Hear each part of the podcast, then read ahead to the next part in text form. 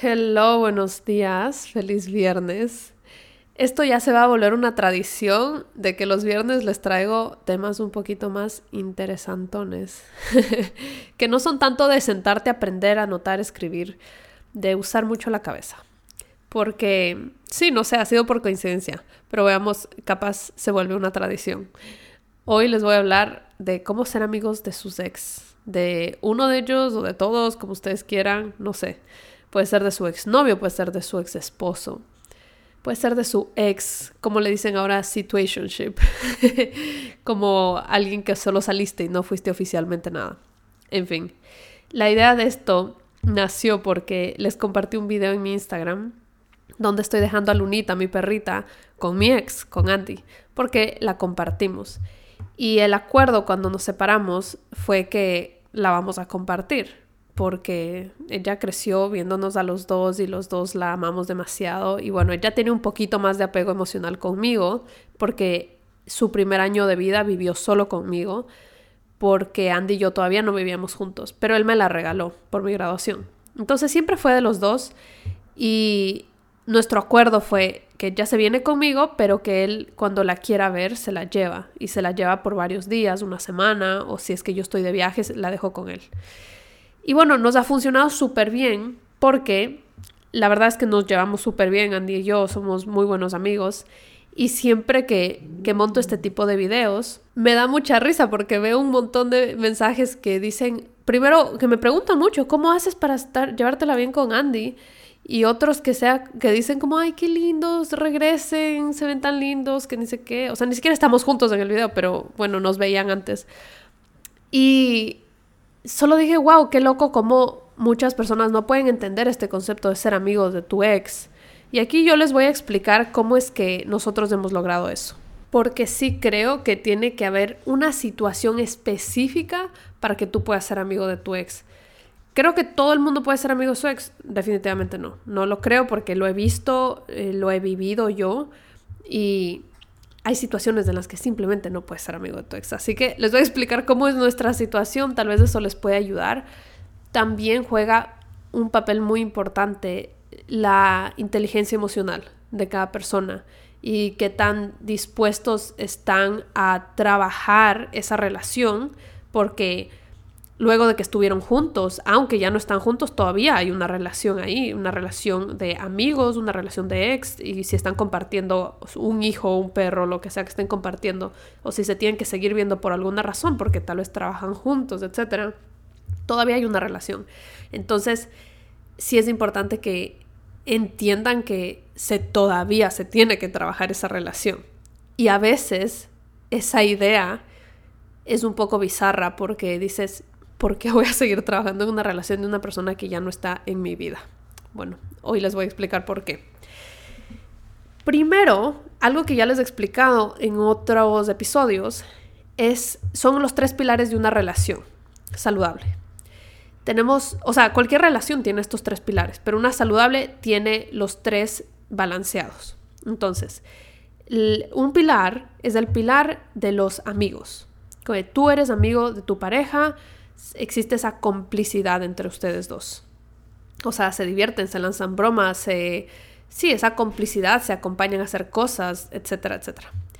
El otro pilar es el pilar de los socios. Entonces ese es el pilar donde ustedes construyen cosas juntos. Pueden construir un negocio, pueden construir una relación, pueden construir una familia, pueden construir el hogar, etcétera. Y el otro pilar es el pilar de los amantes, es el pilar romántico, donde existe esta relación de amantes, donde existe mucho romance, tal vez, o sea, toda esa conexión física, la intimidad, pero también sentirte atraído por esa persona en diferentes niveles, en niveles físicos, en niveles intelectuales, en niveles espirituales. Entonces, esos son los tres pilares. Hay personas con las que tenemos solo dos pilares, Tal vez tienes el de los socios y el de los amigos. Entonces, esa persona, esa, esa persona con la que tienes esos dos, no es tu, no es tu novio, no es tu pareja, no, no, no es una relación eso, no, no es una relación romántica, es una relación pero no romántica. Hay otras personas con las que solo tienes la de amigos, hay otras personas con las que solo tienes la de socios, hay personas con las que tienes la romántica y la de socios, la romántica y la de amigos y así. Entonces de eso depende qué tan exitosa va a ser tu relación. Si tú solo tienes dos de los pilares o uno de los pilares, no quiere decir que está todo perdido, sino que tienes que saber cómo construir todos para asegurarte de que te sientas completo y lleno en tu relación. Esto que no se confunda porque a que tu relación te llene a ti. No, tú te tienes que sentir lleno solo, pero que tu relación se sienta completa.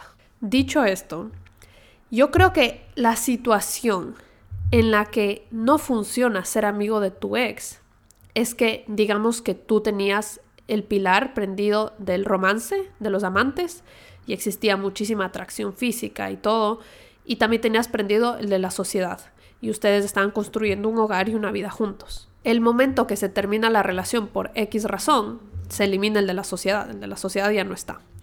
Pero todavía va a estar prendido el de la atracción física.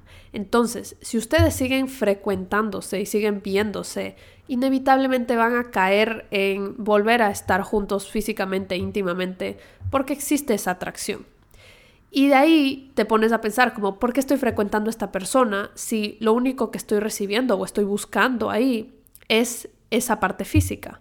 Realmente no somos amigos y la sociedad ya no existe. Entonces, ¿qué estoy buscando? ¿Qué estoy queriendo sacar de esto? Ahora, no creo que eso no es válido si es que eso es lo que tú quieres y, buscas en esa persona, aunque ya no tengan una relación, tal vez buscas solo conexión física íntima. Está súper, como y es tu vida, haz lo que tú quieras, pero realmente eso no es una amistad, eso no es ser amigo de tu ex. Entonces, ¿por qué específicamente mi relación con Andy funciona para que podamos ser amigos? Y tal vez ustedes les puede pasar el mismo caso. Es que nosotros, hacia el final de la relación, estuvimos luchando mucho por tratar de prender el pilar, la esfera de los amantes y de la atracción física y de la intimidad, que por cosas de la vida, o sea, por muchas capas que, de nuestra relación, esa parte desapareció. Entonces Andy y yo estábamos siendo solo amigos y solo socios. Estábamos construyendo una vida juntos y éramos los mejores amigos del mundo, o sea, panas, riéndonos, o sea, súper amigos. Y eso les hablo ya como del último año en nuestra relación. Entonces, para nosotros, cuando se terminó la sociedad, solo quedó prendida la amistad. Entonces, cuando nosotros nos frecuentamos, cuando vemos, cuando nos vemos para ir a salir por un café o cuando yo voy a dejar a Lunita o él me devuelve a Lunita, no existe ese peligro de poder dañar nuestra relación porque no tenemos esa esfera de la intimidad. Y no hablo de que no estemos tratando de tenerla o estemos evitándola, que eso es lo que yo creo que muchos exes hacen y ahí es donde viene este problema de que pensamos que no podemos ser amigos de nuestros ex. Es porque de verdad sí tienes esa esfera, pero la estás tratando de evitar o estás haciendo todo lo posible para no verla.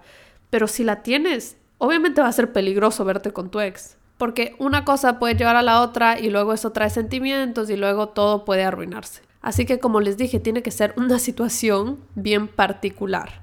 Ahora, viene otra capa a todo esto que digamos que tú eras socia, amiga con tu ex, bueno, se termina la relación y, y, decides que sí, nosotros todavía nos llevamos muy bien, nos entendemos muy bien, tenemos inside jokes, él ya conoce los problemas de mi familia, yo conozco los problemas de su familia, etc. ¿Es correcto que yo siga siendo amiga de mi ex?